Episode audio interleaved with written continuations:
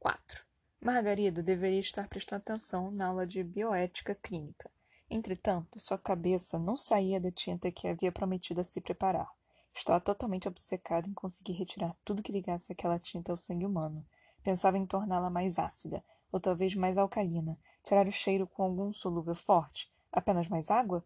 Um produto de limpeza incolor. Várias ideias mirabolantes cruzam, cruzavam sua cabeça, como o estouro de boiada em meio ao caos da hora do rush de uma megalópole. Saindo dali, iria direto para o estágio no hospital perto da faculdade. Ela adorava o estágio, mas naquele dia o êxtase do desconhecido jazia vontade de estudar. Uma dor de cabeça forte? Talvez conjuntivite. Isso lhe daria quatro dias em casa se ela passasse sabão no olho e chegasse com ele irritado no hospital. Enganar colegas de profissão não era um problema, ainda mais quando seu futuro, ou melhor, o futuro de Will, estava em jogo. A venda da tinta poderia lhe trazer finalmente um carro, uma moto com menos de 10 anos de uso, como a que ela comprou em péssimo estado, e até roupas novas. Claro, uma cadeira de rodas para Will e melhorar a acessibilidade de sua casa também estava em seus planos. O sobrinho era parte importante de sua vida, e retirá-lo dos planos seria algo impensável para uma pessoa como ela. O professor Francisco dirigiu-se até Margarida. Não recordava-se de uma aula onde ela não questionava ou fazia algum comentário pertinente. A falta de atenção de uma de suas maiores alunas era bem preocupante. Margarida, tudo bem? perguntou o professor Dr. Chico, como gostava de ser chamado. Não recebeu nenhuma resposta ao seu questionamento, aumentando o tom de voz. Margarida, você está bem? Algum problema? Ela finalmente acordou do devaneio e antes do cruzeiro pela Europa começar, o capitão do navio tornou-se um professor com cabelos brancos e um semblante bastante preocupado. Desculpa, professor, é que, sabe, o Will não está muito bem hoje. Não consigo pensar em outra coisa. E ainda preciso ir para o estágio. Mentiu, como sempre. Sem que ninguém desconfiasse. Um sorriso de orelha a orelha era o suficiente para afastar perguntas. Está estagiando com o Dr. Paulo? Sim, professor, com ele mesmo. Então pode ir para casa, Margarida. Eu converso com ele. Nunca vi você tão dispersa. Na nossa profissão, assuntos externos não podem influenciar nosso raciocínio, falou o professor como um pai diria à sua filha. Ao contrário do que o Dr. Chico imaginou, Margarida prontamente levantou-se e foi para casa, sem ao menos respondê-lo. Com certeza não era a reação que ele esperava, mas entendia. A aluna estava ali naquele momento pensando em dar uma vida melhor ao seu sobrinho deficiente. Ela sempre deixava claro que ele mexia com ela. E humanidade é sempre bom, mesmo Chico sabendo que, várias vezes, deixara a sua de lado ao dar notícias ruins a familiares de seus pacientes. Nessa hora, ou se é profissional, ou carreira não vai longe. A sanidade também não. Maga chegou em casa duas horas depois de sair da aula. Eram quatro horas da tarde, e a van que traria Will da escola demoraria mais algumas horas para chegar. Antes dos pensamentos voltarem para a tinta, pensou em como seria a vida sem essa escola, que a diretora da associação conseguira para Will, onde ele ficava o dia todo. Margarida conseguiu alguns produtos químicos na faculdade e comprou outros no caminho para casa. Era o dinheiro para os lanches do mês mas ela não se incomodava em passar fome de novo. Tinha certeza absoluta que aquela tinta mudaria o rumo de tudo e faria as coisas acontecerem, não importando como. Em casa, pegou seu jaleco branco, que sempre tirava quando saía da aula e do hospital. Era a única entre nove médicos residentes que fazia isso. O restante desfilava com o jaleco como se vestisse um terno caro, e o vestiu. Pegou a tinta base neutra deixada por seu irmão e a aconchegou na pia. Apenas o ingrediente secreto estava faltando: sangue humano fresco. Desde o momento em que vira a cor daquela tinta, ela sabia que não haveria componente artificial que desse aquele efeito. Aliás, nem qualquer outro tipo de sangue. Sua dúvida seria se o fator RH influía na cor, se alguma impureza atrapalharia o brilho, ou até se a falta de frescor no líquido poderia deixar a tinta com um aspecto estranho. No momento, aquilo não era problema para ela. Sabia que por ter mais de 50 quilos, até 500 ml de sangue não faria mal. Talvez causasse tontura ou um pouco de mal-estar devido à ansiedade, mas com certeza nada grave. Higienizou muito bem as mãos, sentou-se numa cadeira e deixou o braço mais reto possível, a fim de facilitar o funcionamento e a ver aparecer com mais facilidade. Amarrou o garrote por volta de 10 centímetros de onde iria retirar o sangue, perfeitamente medido apenas com os olhos, como era esperado de uma aluna extraordinária. Fechou e abriu a mão algumas vezes e tateou o antebraço com a ponta do indicador. Assim que selecionou a veia que seria utilizada, começou a pressioná-la para estimular a dilatação.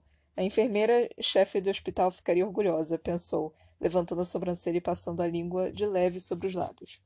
Com o algodão pre previamente embebido em álcool, desinfetou a área do furo com movimentos circulares, tomando cuidado para não passar o algodão mais de uma vez no mesmo lugar. Aguardou 30 segundos para o álcool secar e pegou a agulha que já havia inserido no canhão da seringa. Deu dois toques no tubo de ensaio que continha os aditivos que fariam o sangue não coagular para soltá-los na parede do recipiente. Por alguns segundos, Maga parou totalmente o que estava fazendo. Olhou para a janela da casinha com a impressão de estar sendo observada. Pensou em levantar-se e fechar a cortina, mas envolvida com entusiasmo, continuou com foco em seu objetivo.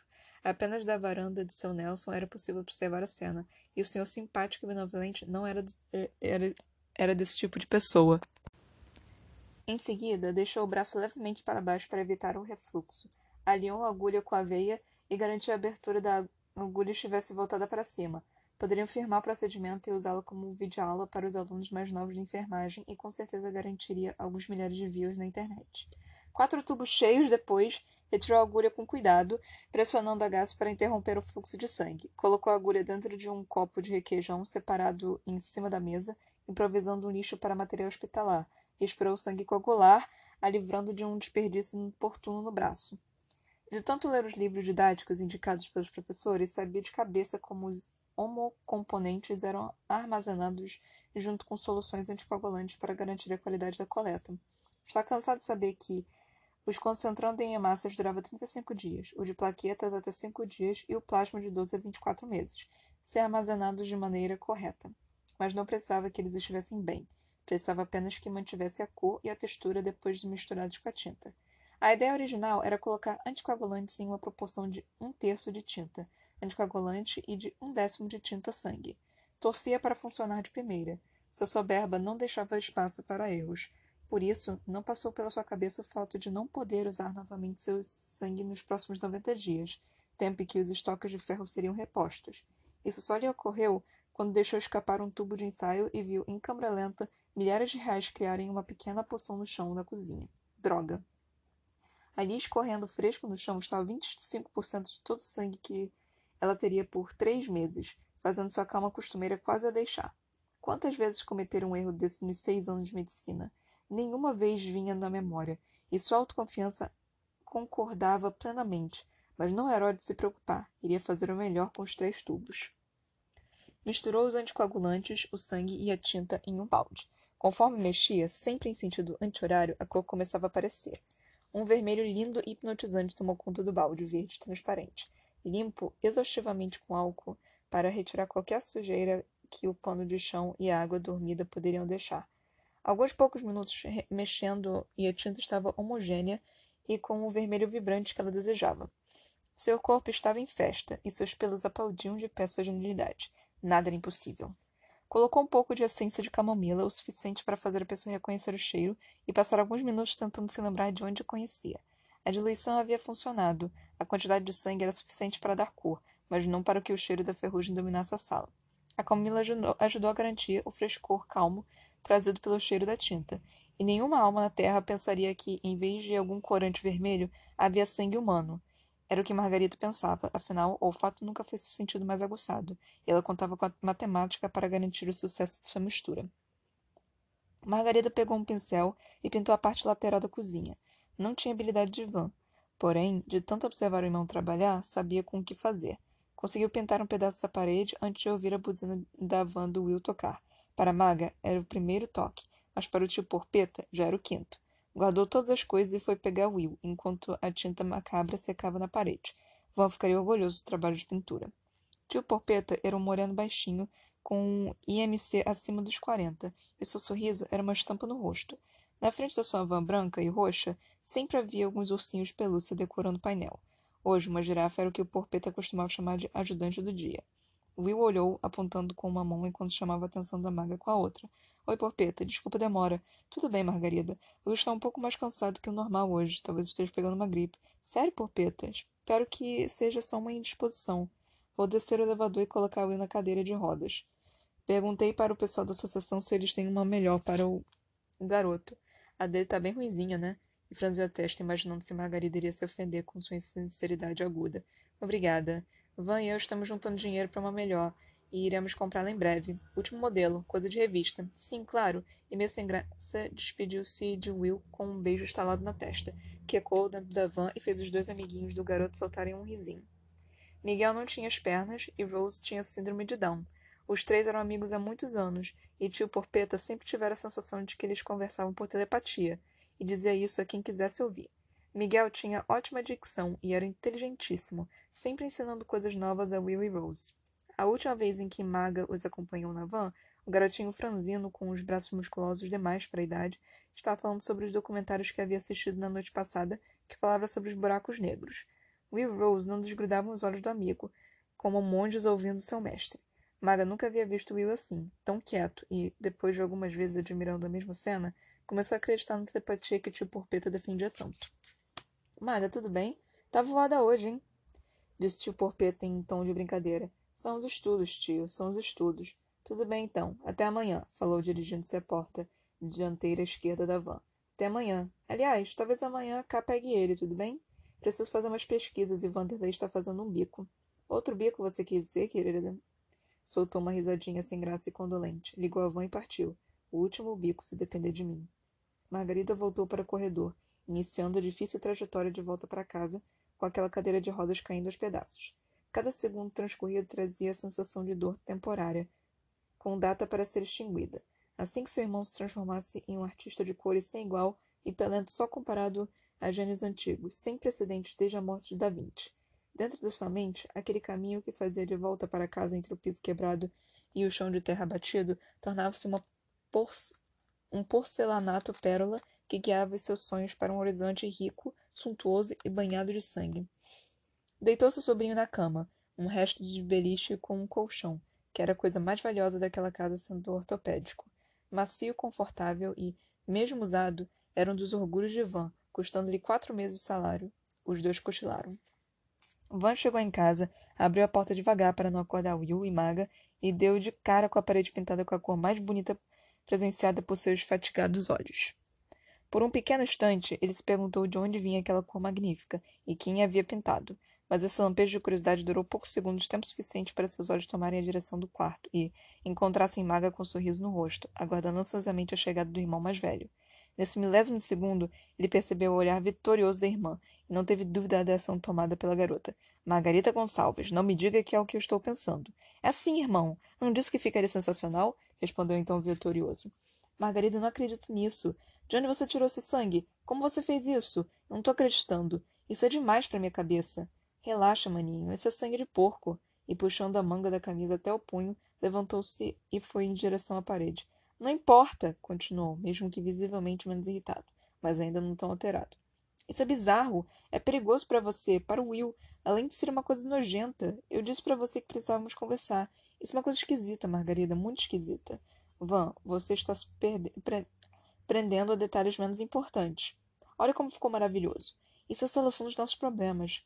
Maga, isso me parece o início dos nossos problemas. Como vamos fazer isso? Deve ser proibido algo do tipo. Como você conseguiu porco? Quanto gastou? Como fez para não ser ter cheiro? Isso não é perigoso? Você tem certeza? Vânia se acalmando enquanto dividia seus olhares entre a irmã, com um sorriso triunfante e a tinta com um vermelho verdadeiramente fascinante. Ouvir da irmã sobre a precedência do sangue fez seus músculos relaxarem e sua voz voltar ao calmo aveludado costumeiro. Não tinha ideia sobre a diferença final entre o sangue de porco e o sangue humano, e não tinha motivos para desconfiar. Margarida sabia, mas quantas vezes não usou sua inteligência para seu, próprio, para seu bem próprio? Dessa vez era para o bem do Will. Em suas frases suaves e verdadeiramente ardilosas, fazia seu irmão um bobo da corte impressionável. Era tão doce e fria como poderia ser. O barulho da discussão acordou Will, e o choro afiado e estridente devolveu à casa o ar comum e periférico criado pelas paredes manchadas e o cheiro de amaciante de flores no ar. Sua voz aguda era de enlouquecer, e apesar de acharem que sim, Mag e Van não conseguiam se acostumar com a frequência irritante, quase com o timbre de um tenor desafinado.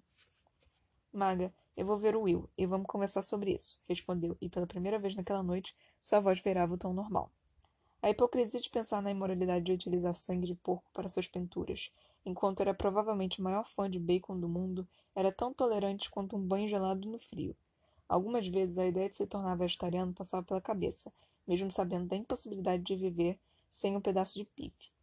Não achava errado abater um animal para se alimentar, mas diversos documentários que assistiu, forçadamente na maioria das vezes, traziam uma realidade atônita e irremediável. Para a sorte do seu amor por carne, o sentimento de culpa passava no primeiro churrasco. Esse seu lado não mandava em nada e sempre perdia a discussão na hora que o cheiro do bacon e costelas parava no ar. O choro de Will acordou a esposa de seu Nelson, e a preocupação coberta de curiosidade fez o vizinho gritar no portão. Talvez eles precisassem levar Will ao hospital, e não tinham condições de fazer isso rapidamente sem a sua ajuda e seu velho e bem conservado sedã. Seu Nelson poderia comprar outro carro, mas nunca o faria, pois tal lata velha, como diriam seus filhos, era um ótimo carro e andava sempre alinhado, com pneu, suspensão e motor novinhos. Percebendo o portão aberto, adentrou a casa com despreocupação da rotina íntima mantida por eles. Quanto mais chegava perto, suas preocupações com a saúde do garoto aumentavam, e o medo da urgência aumentava a velocidade de seus passos. Possivelmente era só uma crise de cólica que passaria assim que chegasse no hospital, mas poderia ser algo grave. De qualquer maneira, sua esposa iria reclamar o resto da noite caso seu Nelson não confirmasse a gravidade da situação. Van, tá tudo bem aí? Estão precisando de ajuda? Van, na hora, sentiu um arrepio nas pontas dos pés que rapidamente passou por toda a coluna, intensificando-se na, na nuca. Seu Nelson não poderia ver a parede pintada. Com certeza não iria deixá-los em paz até que pintassem toda a padaria. Jamaga abriu um sorriso instantâneo no rosto. Era a chance preterida e não iria perdê-la. Dirigiu-se até a porta, ignorando todos os pedidos do irmão para esquecer essa história, e só dizer para Nelson o suficiente para ele deixá-los em paz. Abriu a porta tentando disfarçar o sorriso, com a mão fechada sobre o rosto, piscando como se a luz incomodasse a retina, Oi, seu Nelson. Desculpa o barulho. Ele teve um pesadelo, já está melhor. Disse abrindo totalmente a porta, deixando a pintura na parede completamente à vista. Tudo bem, Maga. Ficamos preocupados e achamos melhor dar uma, uma olhadinha. Certeza que ele está bem? Não é cólica? Indagou. Não, seu Nelson. Certeza que foi só um pesadelo. Entre, com certeza Will ficará feliz em sua visita.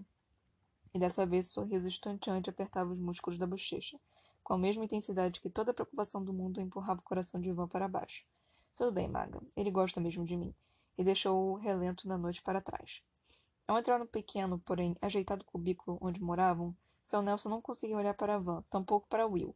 Seus olhos admirados com a beleza cativante da cor hip... Hip... hipnoticamente forçados na parede com a tintura macabra eram envoltos por um cabresto de angústias gostosas e admiração. Nada lhe chamava atenção. Nada mais perturbava os tímpanos. Chegou a esquecer de onde estava. Era quase um estado de transe. Meu Deus, Van, vocês conseguiram a tinta? Eu não acredito, você é demais!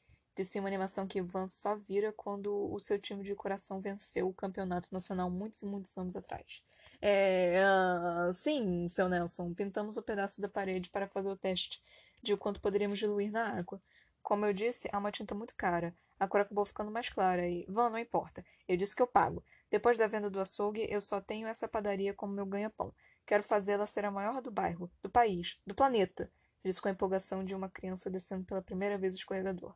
Uma animação que Ivan achou exagerada, mas preferiu não comentar. Mas seu Nelson é muito sem mais, Vanderlei. Ele só o chamava pelo nome quando estava muito nervoso. Se ouvira seu nome sendo dito por Nelson por três vezes fora muito, e uma dessas vezes com certeza foi depois de se conhecerem. Van ia dizer algo, mas foi interrompido por Maga, que voltava do quarto depois de acalmar Will. Seu Nelson, o Van está preocupado com o valor que ficou muito alto, algo em torno de cinco mil reais. Isso eu vou fazendo de graça. Ele está sem dormir tentando dar um jeito de baratear isso. Mas a tinta é caríssima e muito difícil de conseguir. Ele está nervoso assim porque não quer te decepcionar. Tá tudo bem, sei que cinco mil é pesado, mas eu tenho um dinheirinho guardado. Vai valer a pena, com certeza. Van ficou furioso com Maga. Ela sabia que ele não gostava de decepcionar seu Nelson, nutrindo um carinho tenro pelo senhor. Foi colocado numa sinuca de bico em que ele era bola preta. Tudo bem, eu faço com uma condição. Não aceitarei nenhuma quantia pela mão de obra. O preço será o da tinta, e nada mais. Van, admiro seus sentimentos. É o seu trabalho, não seria justo. Essa parte do trato não tem discussão, enfatizou, e se virou para olhar se Will estava realmente dormindo. Ok, garoto, me sinto lisonjeado com tudo o que você está fazendo. Não queria deixá-lo tão preocupado assim.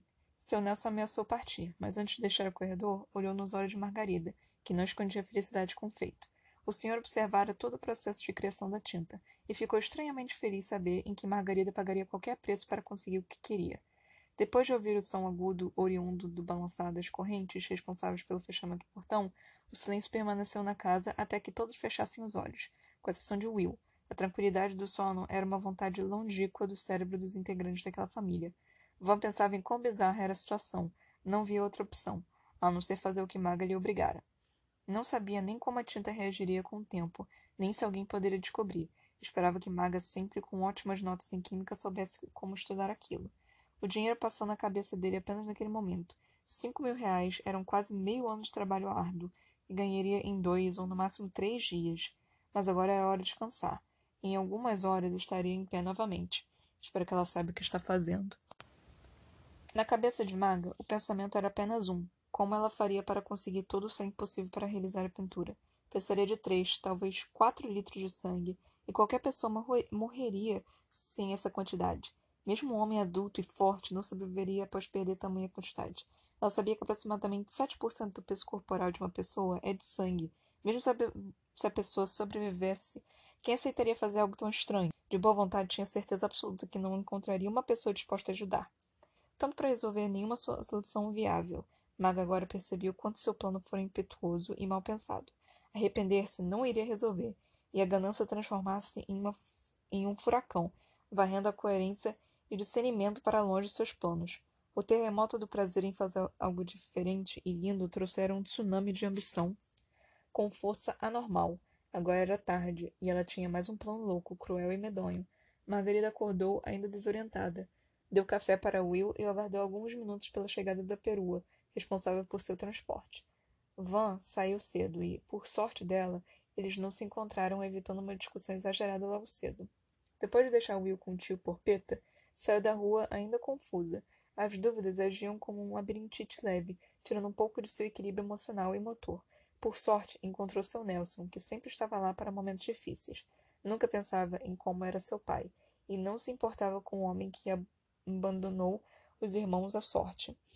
Mas se pudesse escolher, seria alguém como seu vizinho. Algumas vezes Maga achava estranha a maneira como seu Nelson a entendia perfeitamente, mesmo eles parecendo pessoas tão diferentes. Maga, você tá bem? Disse preocupado. Estou, estou, seu Nelson. Tem algumas coisas para resolver. Depois conversamos. Não quer ajuda? Ou uma carona? Tem algo a ver com a tinta? Insinuou, como se estivesse atentamente da menina. Maga parou e olhou nos fundos dos olhos daquele senhor, que emanava bondade de uma maneira peculiar. Ela respeitava, e ele sabia disso. Não, e seu tom de voz mudou drasticamente por um segundo, mas logo ela se recompôs. Van está cuidando disso. Com certeza lhe trará boas notícias. Tudo bem, Maga. Se está indo para o estádio, recomendo não passar pela Rua 2. O bar está com alguns bêbados depravados, quase em coma alcoólico. Melhor ir de ônibus ou desviar seu caminho, disse solícito. Não irei passar. Deixou seu Nelson para trás e continuou em busca de soluções. Somente era um mar de dúvidas, onde a maldade parecia surfar sem pressa, esperando a, a ótima onda que logo iria aparecer. Eu vou encontrar uma maneira, não importa qual. 5. O cheiro de esgoto invadiu o nariz de Edivaldo e fez aos poucos sua mente recobrar os sentidos. Não que o cheiro incomodasse. Não era a primeira e não seria a última vez a acordar na sarjeta, com o sol nascendo de plano de fundo. A tontura ainda dominava, e o único sentido funcionando a todo vapor era o olfato. A dor de cabeça era habitual, e ele costumava tratá-la como uma companheira de longa data. A noite passada fora outra noite regada de cachaça barata e porções de torresmo sempre vivera de bico. Mas conseguia um dinheiro do governo e tinha a vida com que sempre sonhara. A herança de sua mãe era uma casa pequena, porém cabia algo suficiente para não se preocupar em arrumar um lugar maior ou mais confortável. A tontura era a canção diária e a bebida trazia o conforto de uma brisa leve de verão, embalando seu sono e soprando os problemas para longe. Aos poucos, o formigamento nas pernas começou a passar, retina se acostumou com a claridade, e ele conseguiu enxergar o bar do Milton com as portas de aço ainda fechadas. A mesa de sinuca fora uma ótima companheira de noite, substituída pela calçada quando Milton expulsara, e, agora, ele pensava despedir-se e ir para casa comer alguma coisa e tomar um banho gelado. Prometeu a João, seu amigo pedreiro e o único que ainda acreditava em uma mudança, uma ajuda para encher a laje de, da casa que ele estava terminando. Combinou às oito, e pela experiência que tinha, era por volta das seis e meia. Lia o sol como um astrônomo e se orgulhava disso. Acordar com o céu de teto tinha suas vantagens. Colocou as duas mãos no chão. Uma foi do meio-fio direto na água do esgoto e alguma casa próxima. Outra em cima de bitucas de cigarro que Edvaldo agradeceu por não estarem acesas. Caralho, estou velho para isso, disse em tom de brincadeira. Nem mesmo ele acreditava em parar algum dia, e não tinha vontade nenhuma de fazer isso. Conseguiu ficar de pé com um pouco de esforço. Fitou em volta e reconheceu vários olhares lhe julgando, a partir de um ponto de ônibus próximo. De maneira alguma isso incomodava. Na verdade, ele devolvia os olhares um por um. Bom dia de trabalho, otários. E se sentia muito bem assim. Estava quatro quarteirões do seu lar, uma casinha com um pequeno banheiro, uma sala, cozinha e um quarto que era separado do resto da casa por uma porta sanfonada. Quem via aquela humilde casa e conhecia Edvaldo, ou Co, como era chamado há anos sem ter ideia de o porquê, ficaria impressionado pela sujeira não invadir todos os cômodos. Não tinha cheiro de desinfetante e a poeira cobria boa parte dos móveis. Entretanto, não havia garrafa de cerveja nem resto de comida espalhados, como todos que viam aquele bêbado responsável imaginavam. Não era para se iludir. Ele não era nenhum senhor da limpeza. A questão é que, em um mês, Co não comia três dias em casa. Estava sempre em bares, botecos e festas do bairro se esbaldando na cerveja e cachaça barata. Seu corpo acostumara-se a viver com pouco. Mancando em direção à sua casa, sua mente ainda lutava para manter o equilíbrio, sem controlar todos os membros do corpo. O cérebro de Cole era um lutador incansável e, mesmo as moléculas de álcool sendo desafiantes e fortes, lutava bravamente contra seus efeitos. Conseguiu chegar em casa e abriu a porta sem necessidade de chave. Ele se cansara de perdê-las e resolveu que não ter nada em casa seria o seu maior seguro. Se sentou no sofá velho de dois lugares e dormiu por quase doze horas. Acordou com abstinência disfarçada por ele como apenas vontade. Tinha certeza que poderia largar a cachaça a qualquer momento, por isso não se sentia um viciado. Poucos meses atrás, foi atropelado e ficou algumas semanas no hospital, mas a chance de perder a perna esquerda do joelho para baixo ou a dor do braço direito quebrado não incomodaram nem um pouco. Já o sudorese, ansiedade, tremores e taquicardia eram um verdadeiro problema. Ele acusava o cheiro de hospital e os leitos apertados por esses sintomas, e, claro, uma dose de rabo de galo resolveria melhor que qualquer remédio prescrito pelos doutores evitou por pouco um boletim de ocorrência pedido pela enfermeira responsável por seu tratamento. Infelizmente, o deixa pra lá ganhara novamente. Co sempre fora machista e, para ele, todas as mulheres estavam lhe dando bola, mesmo ele, elas tentando provar o contrário, pois isso seria só charme. Sentia-se cada vez mais homem. Quando bebia, a moral embrenhada em meio à perversidade era sugada pela falta de escrúpulos, deixando livre a sua falsa integridade masculina. Depois do banho gelado, três meses sem pagar a conta de luz gerou algum tipo de prejuízo. Cole se arrumou e foi em direção ao bar do seu Milton, deixando novamente a porta de casa aberta e o portão apenas encostado. Contou trinta e sete reais na carteira e soube que era suficiente para beber até cair. A maior vantagem da cachaça era o preço. Sete doses depois, já estava alto e sentia os membros letárgicos. A vida era a mais feliz possível não existindo nada melhor entre estar com os amigos queridos e beber o suficiente para não sentir as pontas dos dedos e da língua. No caminho de volta para casa, Co viu de longe uma morena linda, de sorriso cativante. Poderia estar no nível mais alto da embriaguez, mesmo assim reconheceria Margarida, irmã de Vanderlei, um conhecido pintor do bairro, com quem ele não tinha muito contato. O importante mesmo era Margarida, uma das dezenas de mulheres que se fazia de difícil para ele por puro charme. Tinha certeza do desejo da moça, emanando por um sorriso leve e oferecido. As recusas serviam apenas para tornar a conquista complicada. Ele adorava esse jogo de sedução. Margarida estava com um semblante pensativo, preocupada com alguma coisa, e mostrava isso até os seus passos. Cor não tinha a mínima ideia dos pensamentos perdidos na cabeça da estonteante pretendente. E em sua imaginação, a moça desviara-se do caminho só para passar por ele e provocá-lo, como sempre fazia. Já ela detestava Cor. Por diversas vezes, foi necessário agredi-lo com a bolsa um empurrão para se livrar do odor etílico e das mãos sujas de óleo de fritura e restos de linguiça calabresa. Viu o bêbado depravado andando em sua direção e uma pequena onda de adrenalina inflamou. Normalmente, ela acreditaria ser o nojo agindo, mas dessa vez era uma sensação diferente. A taquicardia fazia tudo parecer mais lento, e o desejo pelo encontro prestes a acontecer era deliciosamente assustador. Eles estavam a menos de cinquenta metros um do outro, Porém, o odor etílico enfrentava o nariz de Margarida. Co ensaiava cantadas baratas, e por mais foco entrego do cérebro à boca, suas palavras soavam não terminadas e as frases indecifráveis.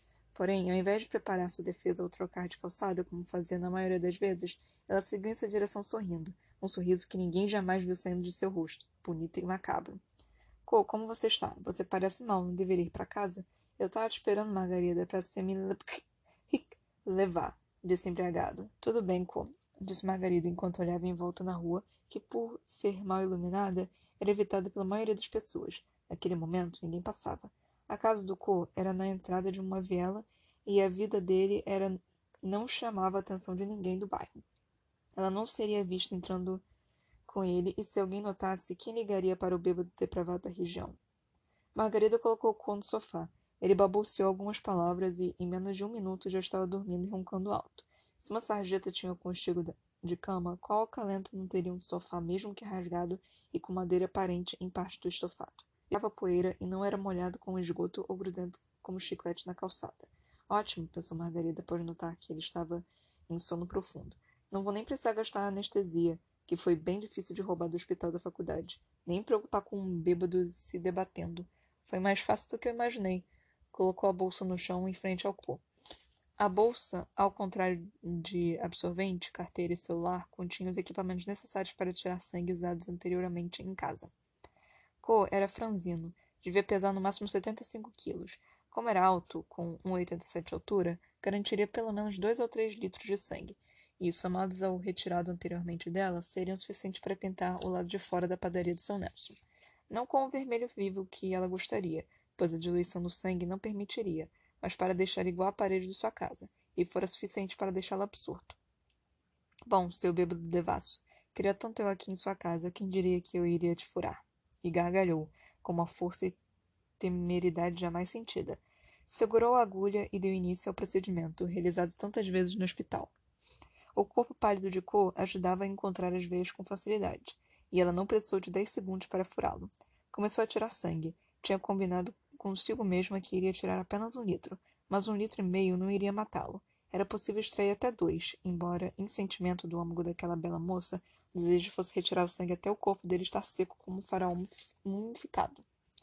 Ela precisava tirar tudo, tubo por tubo, sentindo receio colocar o líquido em uma garrafa maior, o sangue coagulado sangue coagulasse. Conhecia a teoria, porém, na prática era diferente, e ela não poderia correr o risco de perder todo o seu precioso ingrediente. Co dormia tranquilamente, nem quando Margarida penetrou seu braço esquerdo com a agulha, o corpo esguio expulsou qualquer reação. O estado de coma alcoólico trazia essa tranquilidade, e a ação do corpo não foi totalmente surpresa. Maga já havia experimentado cerveja algumas vezes, sempre com cautela, uma noite de ressaca poderia ser culpada por uma questão errada na prova, e qualquer erro evitável era totalmente inconcebível. Estava atenta a qualquer reação. Conseguiram um sonífero poderoso, mas não sentiram a necessidade de usá-lo. Ao ver o terceiro tubo preencher-se e nada de correagir a qualquer movimento ou furo que ela fizesse, observava que ele ser inconsciente, fraco e totalmente dependente de suas vontades, e essa sensação de poder inebriava seu coração. Uma ou duas vezes, durante todo o processo, a sensação de cometer um crime permeou seus pensamentos. Poderia ser acusado por tentativa de homicídio, ou pior, poderiam chamá-la de maníaca, e a mídia inventaria um apelido sarcástico para se referir a ela. Chupa-cabra seria um desses. Huey continuou seu serviço. Isso era por Will, repetia a si mesma, e só por ele. Tentava se enganar. Aceitaria qualquer punição a ela infligida, mesmo sabendo da pequena possibilidade de algo acontecer a ela. Con não se lembraria nem de tê-la visto, ah, e qualquer sintoma sentido por na manhã seguinte teria cachaça barada como vilã, sem qualquer outro suspeito para dividir o cartaz de procurado. No quinto tubo, Co começou a se mexer. Não aparentava ter recobrado a consciência. Sua boca mudeceu rapidamente e a saliva em excesso fugia pelos cantos da sua boca, enquanto ele cerrava os dentes, seguido de um descontrole na bexiga e fortes espasmos musculares. Margarida sabia o que estava acontecendo. Era uma convulsão, mas ela não conseguia entender o motivo. Seria uma, uma crise idiopática? Será que os rins daquele bêbado maldito entrariam em insuficiência bem naquele momento? Ou seria um baixíssimo nível de glicose no sangue? Ela não tinha ideia, só sabia do mau agouro em acontecer bem naquele momento, e com ela presente. Com pouco tempo, a calma ameaçou tranquilizá-la. Uma convulsão não seria um problema para uma médica competente. Primeiro, percebeu que Ko estava com dificuldade de respirar e limpou a boca com um pouco de vômito que se instalara ali, quase a falta de quase impedindo toda a entrada de ar. A futura médica ainda negligenciava a falta de experiência, mas sentia que alguns corpos pareciam desistir de seus cérebros estúpidos, desejando apenas a morte, e a cabeça dele batendo repetidamente na madeira do sofá só corroborava com esse pensamento. Mesmo assim, garantiam que ele respirasse bem, de desobstruindo as vias aéreas e retirando sua camisa para evitar qualquer outro tipo de sufocamento. Ao contrário do que imaginara, a convulsão ficou mais forte, e o medo da situação pior, piorar rapidamente fez Margarida ignorar o fato da agulha ter rasgado a veia, fazendo o sangue sair sem controle. A quantidade parecia pequena, mas com o passar do tempo, a pequena nascente de sangue tornou-se um grande lago amaldiçoado, onde seu rosto refletido lembrava um ser demoníaco, fazendo-a desviar o olhar no chão. O primeiro pensamento de Maga ao ver a poça no chão foi desperdício, fazendo com que perdesse tempo pensando em uma maneira de recuperar o material precioso. Decidiu focar na situação e, sem modificar sua feição, viu as chances de conseguir salvá-lo diminuírem a cada segundo, não por conta da convulsão, e sim por todo aquele sangue perdido. Ela sentou-se em uma cadeira marrom com as pernas enferrujadas, o apoio de madeira comido por cupins protegido por um estofado vermelho claro por conta do desbotamento, e começou a pensar. Os estalos altos que a antiga cadeira fazia a toda hora lhe relembravam do cenário evoluindo de um caso simples para um caótico. O corpo de Cole estava lutando contra a morte. A pressão arterial havia caído e, numa tentativa desesperada para se salvar, o coração começou a bater mais rápido. Maga aproximou o suficiente para conseguir ouvir o batimento cardíaco, que aumentava o ritmo conforme os segundos se passavam, podendo causar uma parada cardíaca a qualquer momento. Estava parada, aparentemente sem saber o que fazer, entretanto sabia o que podia salvar Cor. Ela precisava parar a hemorragia e correr com ele até o hospital. Uma transfusão de sangue certamente iria salvá-lo. Mas como explicar o que acontecera? Poderia inventar uma história heróica, dizendo a todos ter sentido um risco de morte por médica, ou que havia seus pedidos de socorro ao passar de despretensiosamente em frente à sua porta, mas algo estaria fora de seu controle. Não teria como saber a reação do bêbado depravado ao acordar. Lembrar-se-ia de algumas legislações de Margarida? Outra parte de Margarida pensava diferente. Ele já está morto mesmo. Não existe como salvá-lo sem me colocar em risco. E, além do mais, ele é apenas um bêbado qualquer. Quem liga? O sangue é mais valioso. Irá servir para melhorar a vida de Will, que é milhões de vezes mais importante que a vida desse verme etílico. Ela se enganava a cada segundo tentando encontrar uma solução para a situação, mas havia se decidido bem antes do sangramento do braço piorar. Margarida calmamente pegou dois panos de pratos e amarrou a cabeça e um dos braços de cu na madeira à mostra do sofá. Não precisou de muita força para retirar o resto do tecido que o cobria e mostrar a estrutura interna, facilitando a amarração. Ko já estava inconsciente e o coração parecia não bater. Era questão de tempo para estar morto, ou já estava. Isso não importava. O importante mesmo era retirar o máximo de sangue possível e sair sem ser anotada. Talvez demorasse três ou quatro dias para encontrarem o corpo dele ali jogado. Se encontrassem, seria só um número a mais nas estatísticas. Margarida se pôs a arrumar seus pertences e olhou em volta para ver se não existia nada seu ali no local. Digitais não a preocupavam, pois desde que passara pelo portão colocara sua luva cirúrgica, acreditava que ninguém iria procurar por digitais e o caso seria arquivado. Ele era pobre e bêbado, e as leis não da, na periferia funcionavam assim. Ela olhou para os lados antes de sair. Já era uma da manhã, e nem os vira-latas passeavam pela rua, e a solidão era rompida apenas pelos insetos rodeando o poste de luz. Normalmente estaria preocupada com algum marginal, mas quem diria que dessa vez quem estava cometendo atos à beira da sociedade era ela, jovem, bonita e futura cirurgiã pediátrica. A adrenalina estava a mil e a sensação de sucesso era a melhor possível. Nessa hora, não passava nenhum medo e nem pensamento sobre o futuro em sua cabeça, apenas a sensação de ver a morte assim de perto, definir o rumo de uma vida e conseguir se safar cumprindo seus objetivos. Se pudesse, montaria um altar para venerar assim. Margarita provou uma sensação diferente de tudo que havia sentido na vida, o que não era difícil, já que ela vivera para estudar. Todas as sensações boas para ela se equipa equiparavam a tirar um 10 ou ser elogiada em público pelo professor. Mas, dessa vez, o foco era ela, o mérito dela e a adrenalina inteira também. O melhor de tudo era a satisfação de cometer um crime sem tratá-lo como um. Afinal, tinha uma finalidade de melhorar a qualidade de vida de Will. Maga entrou em casa devagar, mas não por medo de acordar Will e Van, porque ela tinha um bom álibi.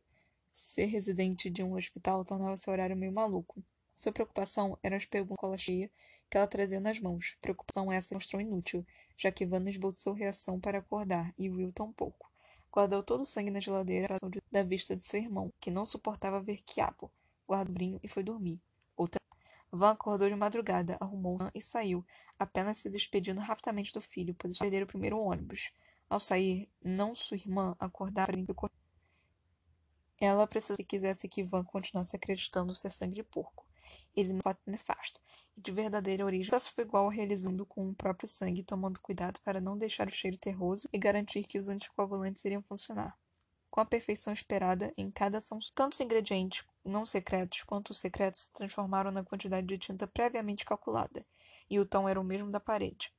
Ela era foda, e se sentiu assim mais uma vez, a segunda em menos de 24 horas, a sensação de um gosto bom na língua e um frescor passando por dentro da garganta antes de percorrer o corpo inteiro era fantástica e, sendo psicológica ou não, fez Margarida sentir-se extraordinariamente bem. Deve ser parecido com os efeitos da cocaína, pensou. Antes das oito da manhã, estava tudo pronto e guardado na geladeira. Bastava mentir de novo para a van e tudo estaria bem. No final de semana, separado por dois dias, a parede do seu Nelson estaria pintada e dinheiro em suas mãos. A cadeira de rodas do Will sempre fora a prioridade, mas um jaleco não, não de segunda cairia bem.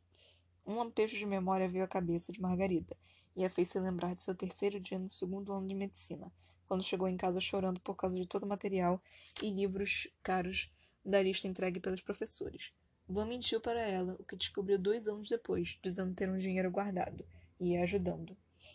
Na verdade, ele passara dois meses trabalhando em três empregos para conseguir pagar o material apenas naquele ano, e ainda era um material usado. Depois de tudo pronto, ela acordou Will e deu café de manhã para ele, largando-o a assistir sua dupla de palhaços favoritos e indo estudar. Em pouco tempo, a van do tia Porpeta iria levá-lo para a escolinha especial e ela iria para o hospital trabalhar. Não soube qual aguentaria a ansiedade para mostrar a Van que ela conseguira todas as suas experiências químicas com porcos, Nisso, ela não mentira, o sangue veio realmente de um porco.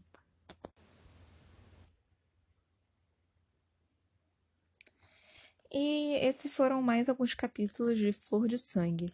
Gente, Margarida tá me dando medo. A menina é um pouquinho psicopata, né? Tipo, tudo bem tá focada, mas eu acho que esses anos dela, tipo, não conseguir ter feito nada, sendo injustiçada e todos esses anos estudando sem ter uma vida social ou um, não tendo, tipo.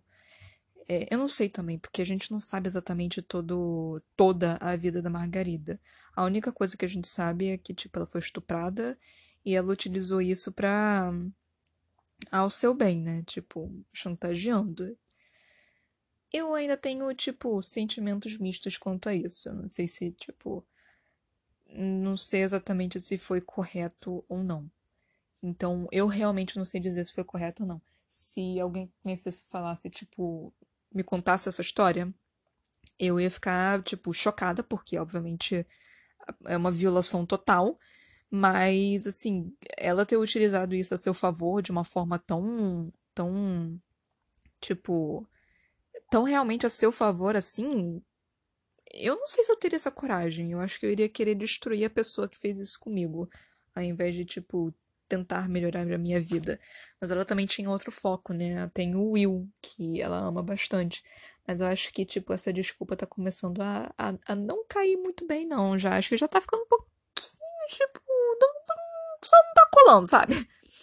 Mas, gente, esse, o Valdir L. Santos, o Senhor Santos, o Valdir, Valdir, o Valdinho, ele gosta de tratar, retratar coisas meio dark na, no livro dele, né? Tipo, ele já escreveu outros livros, né? Aqui no, na mini biografia dele que tem atrás do livro, ele escreveu outros livros. Todos de thriller, de é, suspense, barra terror, barra crime, essas coisas. É um gênero que eu pessoalmente gosto muito. Mas assim, tipo, o Valdir, o Valdinho aí gosta de gosta de umas coisas meio tensas, né? Tipo, em, é, em cinco capítulos nós já tivemos um estupro, nós tivemos um, um bêbado machista pra caralho, onde, tipo, ele acha que a mulher não dando bola para ele é, é cantada, é, é charme, né? Um menino onde, tipo, é, uh, disse que aguentou, entre aspas, a Margarida durante um mês e agora ela é obrigada a transar com ele só porque, tipo, ele foi gentil com ela. Cara, o, esse autor, ele tá trazendo, tipo, as coisas mais terríveis no ser humano. No ser humano não, né? No homem, no homem, basicamente, né? No, no sexo masculino, porque, gente, é, eu não vou falar que não tem, porque obviamente mulheres também estupram e obviamente homens também são estuprados. Tanto os gays, quanto por uh, homens gays são estuprados por homens, quanto homens héteros são estuprados por mulheres. Obviamente que acontece também, não tô falando que não existe. Mas assim, é, esse pensamento de que é, mulher é posse, sabe? De que mulher tem que gostar de você, de tipo, você faz uma gentileza e ela é obrigada a transar com você, tipo, tem muito essa questão é, em coach, eu acho que é coach que se chama, tipo, de homem ou alguma coisa assim. Que eu vi um, um desses TED Talks, eu acho, eu não sei, lembro se era coach ou se era um TED Talk, eu não lembro exatamente onde que eu assisti, foi no, no Facebook, assim, mas assim, tipo, um cara perguntando. Eram só mulheres, né? Aí o cara perguntando: Ah, você acha que só porque o cara pagou pra você, você deveria transar com ele? Todo mundo, não. Mas você espera que ele pague pra você? Aí, tipo, metade das mulheres uh, levantaram a mão e outras não, né? Mas assim, tipo eu acho que não se compara, sabe? Tipo, a gente esperar que você pague não é uma coisa. Se você, se o homem quiser pagar, não é nossa culpa, gente. Você, eu particularmente prefiro pagar meio a meio. Eu sou dessas, tipo, se, mas se a, o, o cara que eu estiver saindo resolver pagar tudo, eu não vou reclamar também. Eu não tenho dinheiro. Então, assim, você quer pagar? Ótimo, filho. Paga aí pra mim. Mas, assim, eu vou, obviamente, dizer. Não, eu vou pagar metade também. Tipo, a gente pagou, a gente pagou, a gente comeu, nós dois comemos, então assim, eu também posso pagar. Mas, tipo, eu não sou obrigada a transar com você só porque você me pagou comida, sabe? Você quer, tipo, sexo sem compromisso, você paga uma puta. Tipo.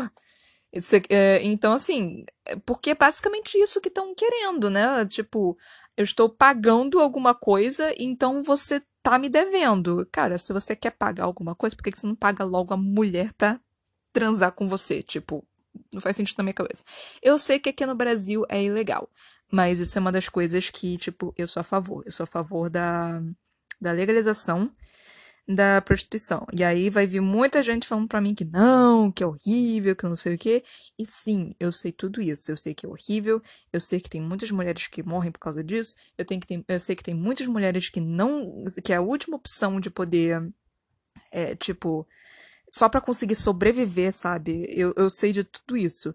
Mas eu acho, eu acredito, posso estar completamente enganada, posso estar completamente equivocada. Isso é um pensamento que eu tenho. Se qualquer pessoa vir para mim discutir isso comigo, eu posso mudar de ideia. Mas assim, eu acredito que se tivesse uma lei que legalizasse a, a prostituição, então teria que criar todo um conjunto de leis para poder proteger a mulher que se prostitui, que vende o seu corpo para poder fazer isso. Porque, tipo, porque as mulheres não têm proteção, sabe, quando fazem isso hoje em dia. Elas, tipo, porque, primeiramente, porque é contra a lei, né? Então, assim, se uma prostituta vai lá e fala que, tipo, ela foi estuprada porque fizeram alguma coisa que ela não quis, polícia nenhuma vai dar atenção para ela. Então, tipo, se legalizasse, acredito eu, posso estar completamente enganada, eu acho que criariam leis, tipo, para poder proteger a mulher que que faz esse serviço, sabe? Tipo, ela coloca as regras, ela fala assim, tipo, eu faço isso, isso, isso. Se você não quer nada disso que eu estou fazendo, você procura outra pessoa. Então, tipo, eu acho que teria uma certa proteção em cima delas. Então, eu acredito nisso. Posso estar enganada, você pode me xingar, você pode falar que eu estou sendo idiota, Mas, assim, não vai dar em nada praticamente você só me xingar. Eu só gostaria de contra-argumento, sabe? Me dizer, tipo, por que, que eu estou errada e me dar argumentos válidos para isso. Mas, enfim. É, eu não sei se vocês perceberam na minha voz enquanto eu tava lendo, porque o, o autor, ele, ele colocou em praticamente detalhes em como se tira sangue. Eu tenho pavor de agulhas eu não gosto de tirar sangue, eu não gosto de tomar vacina. Então, enquanto tava lendo, eu tava com nervosinho, eu tava, eu tava com muito medo, eu tava tipo, cara, não quero, não quero ler esse negócio, eu não quero ler esse negócio. Então, tipo, me deu muito nervoso para ler essa parte. É, eu achei interessante do porquê que a Margarida não tentou o, usar sangue de porco para começo de conversa, né? Porque assim, é, a gente viu que o sangue humano poderia dar certo. Mas por que, ela não tentou com sangue eh, de porco? Simplesmente, tipo, não tem uma diferença tão grande assim. Quer dizer, a gente não poderia pegar sangue de porco e colocar na nossa veia. Mas, assim, por que, que ela não tentou, sabe? Sangue de porco, sangue de galinha. Com certeza seria muito mais fácil de conseguir do que sangue humano, sabe? e achei interessante também porque essa questão que o autor colocou no é, deles tentando falar sobre veganismo, que, tipo, veganismo ou vegetarianismo, né? Que, assim, tipo, é... ele, ele, o Van, ele assistiu documentários e tudo mais, e eu já assisti alguns documentários também, eu sei como é que é. Tem um, um filme que fizeram, tipo, não é nem real, é Okja, é um filme coreano. É, Okja é O-K-J-A, tá no Netflix. E, tipo, mostra justamente essa questão dos animais e da crueldade que eles passam. E, tipo. E o veganismo é um movimento justamente sobre isso, sabe? É tipo, não é contra a carne, é contra a crueldade que os animais têm pra, no abatedouro, sabe? E, tipo, faz sentido. Na minha cabeça realmente faz sentido. Mas eu sou que nem o Van, porque eu, eu gosto muito de carne. eu não consigo abandonar a carne. Eu tenho plena noção do que acontece. Eu sei que é cruel, eu sei que é ruim. Eu adoro os animais. Quando eu vejo galinha, tipo, eu fico toda feliz. Eu já alimentei galinhas, eu já brinquei com vacas. Então, tipo, eu sei disso tudo. Mas eu não consigo parar de comer carne. É uma coisa, tipo, que. Se eu tentasse, eu com certeza iria conseguir. Só que eu não quero, tipo, não, não sou obrigada, assim, tipo, a parar de comer carne. E isso não me torna uma pessoa pior por isso, sabe? Mas eu concordo que deveria parar com essas questões de crueldade em abatedouro. Eu acho que os animais deveriam ser é, tratados melhores nessa questão e no, nos abatedouros. Tem certas carnes que eu não como, porque eu não concordo. Por exemplo, eu acho que é vitela o nome. Que é tipo, que é o filhote da vaca. É uma carne extremamente macia. Eu nunca comi, mas eu sei que é absurdamente macia, porque meu pai já comeu. E eu cortei assim, tipo, só pra eu ter uma noção. É absurdamente macia, tipo, não tem fibra nenhuma, sabe? É muito macia. Mas eu não como porque é filhote de vaca. Eu não vou comer um filhote. Eu acho, é, é, tipo, o bicho já vai morrer, sabe? Teve pouco tempo de vida, eu não concordo com isso. É, tipo, então tem algumas carnes que eu não vou comer por causa disso. É, Talvez eu comeria só uma vez. Eu acho que eu comia vitela pelo menos uma vez para eu saber qual é o sabor, para eu saber como é que é. Porque, tipo, eu acredito em experimentar para saber como é que é o sabor. E para saber se, tipo, vale a pena ou não, ou crueldade, alguma coisa assim. Então, tipo. E eu sou um ser humano muito curiosa com o sabor. Eu, eu, eu, eu quero saber como é que é cada carne. Então, tipo, eu comeria, eu comeria, acho que qualquer carne, qualquer coisa que você colocasse na minha frente, eu comeria pelo menos uma vez, só pra eu ter uma, uma noção de o que que é. E eu poder falar, tipo, eu comi, eu não gosto. Então, tipo, eu tenho base para poder falar, sabe? É... O Van também falou sobre bola preta de sinuca, que, tipo, que ele tava sentindo da bola preta da sinuca. É, quando a Margarida foi e, tipo, deixou a porta escancarada pro seu Nelson ver a tinta, é, eu, honestamente, eu não teria pego essa referência sem eu é, se eu não tivesse visto Fantástico ontem. Que teve Fantástico, e aí foi um comentário racista que teve lá. Mas, tipo, fixou na minha cabeça, né? E essa bola preta de sinuca é porque a bola preta é, tipo, é a última bola a você, a, que você tem que acertar na sinuca. E, tipo, eu não sabia nem que isso existia, ordem de, de bola em sinuca. Então eu achei isso mega divertido para mim. Tipo, você só tentava acertar as bolinhas com a bola branca e colocar lá no, nos buraquinhos. Então, tipo. é, é, é engraçado você, você olhar um, um jogo, você acreditar uma coisa, tipo, você inventar uma coisa completamente diferente na sua cabeça e na real ser uma coisa completamente diferente, sabe? Isso nunca sempre foi um jogo que eu olhava, não entendia absolutamente nada e eu achava um negócio chato e eu inventei o jogo na minha cabeça. Eu não sei jogar sinuca, eu não faço a menor ideia. Aí é tipo, isso é interessante. E Cara, ele falou também sobre. Colocou um. O Co, né? O Edivaldo Edmundo, não lembro o nome dele. E assim. Começou o capítulo com ele. Eu achei isso interessante. Começou o capítulo com ele, eu pensei, ih, vai ter um personagem novo aí, que legal. Tipo, esse, esse personagem deve trazer alguma complicação, alguma coisa. E aí ele morreu. aí eu fiquei tipo, ué, tudo bem, então. É porque, tipo, começou com esse personagem, sabe? Aí eu tava esperando alguma coisa a mais dele. Não, tipo, morrer assim no mesmo capítulo. Pelo menos eu acho que ele morreu, né? Aí é, ele falou uma coisa muito interessante. Que foi tipo. É, ele não acha que ele tá viciado. Ele pode terminar, ele pode parar de beber qualquer hora que ele quiser. Isso é uma frase que eu ouço de tipo. que eu ouço em filmes, em séries, em livros, que todo viciado fala, né? E tipo, eu, é tão bizarro porque não é assim. Então eu não acredito de como as pessoas realmente conseguem acreditar nisso. Tipo, eu consigo entender, mas é meio bizarro ainda na minha cabeça, sabe? É, e tipo. É. é cara, é só, é só meio bizarro na minha cabeça. Assim como, tipo, é, isso é algo que eu estudei, que ele, fala, ele falou do tombar, ele falou que ele estava bebendo cachaça barata e cerveja barata. É, eu fiz um curso de bartender, eu vou falar rápido porque o tempo já está acabando. Eu fiz um curso de bartender, muito interessante, inclusive, se você mora no Rio, é, eu conheço a escola School, recomendo para vocês. Aí, tipo, os destilados, que é vodka, cachaça e é, essas coisas, eles passam por um processamento, né, de destilação. Aí, tipo, o, a melhor qualidade é a quantidade de vezes que ele passa por esse processador. E ele é destilado, sabe? E, tipo, no, na, nessa empresa de bebida, você tem o que se chama de corpo, caldo e cabeça que, tipo, conforme ele vai passando, você vai tirando o corpo, você vai deixando. Ah, e, tipo. E você tem que tirar essas partes, essas impurezas. Cara, então, enquanto eu tava lendo, eu só pensando, tipo, cara, esse cara tá comendo o corpo, a calda, a cauda, a cabeça, tá bebendo tudo, tá bebendo todo uh, o corpo inteiro do, do bicho. Então, tipo, foi muito interessante eu ler essa parte e lembrar das minhas aulas. Um, acho que é isso, até porque o tempo está acabando. Obrigada por ouvir este episódio.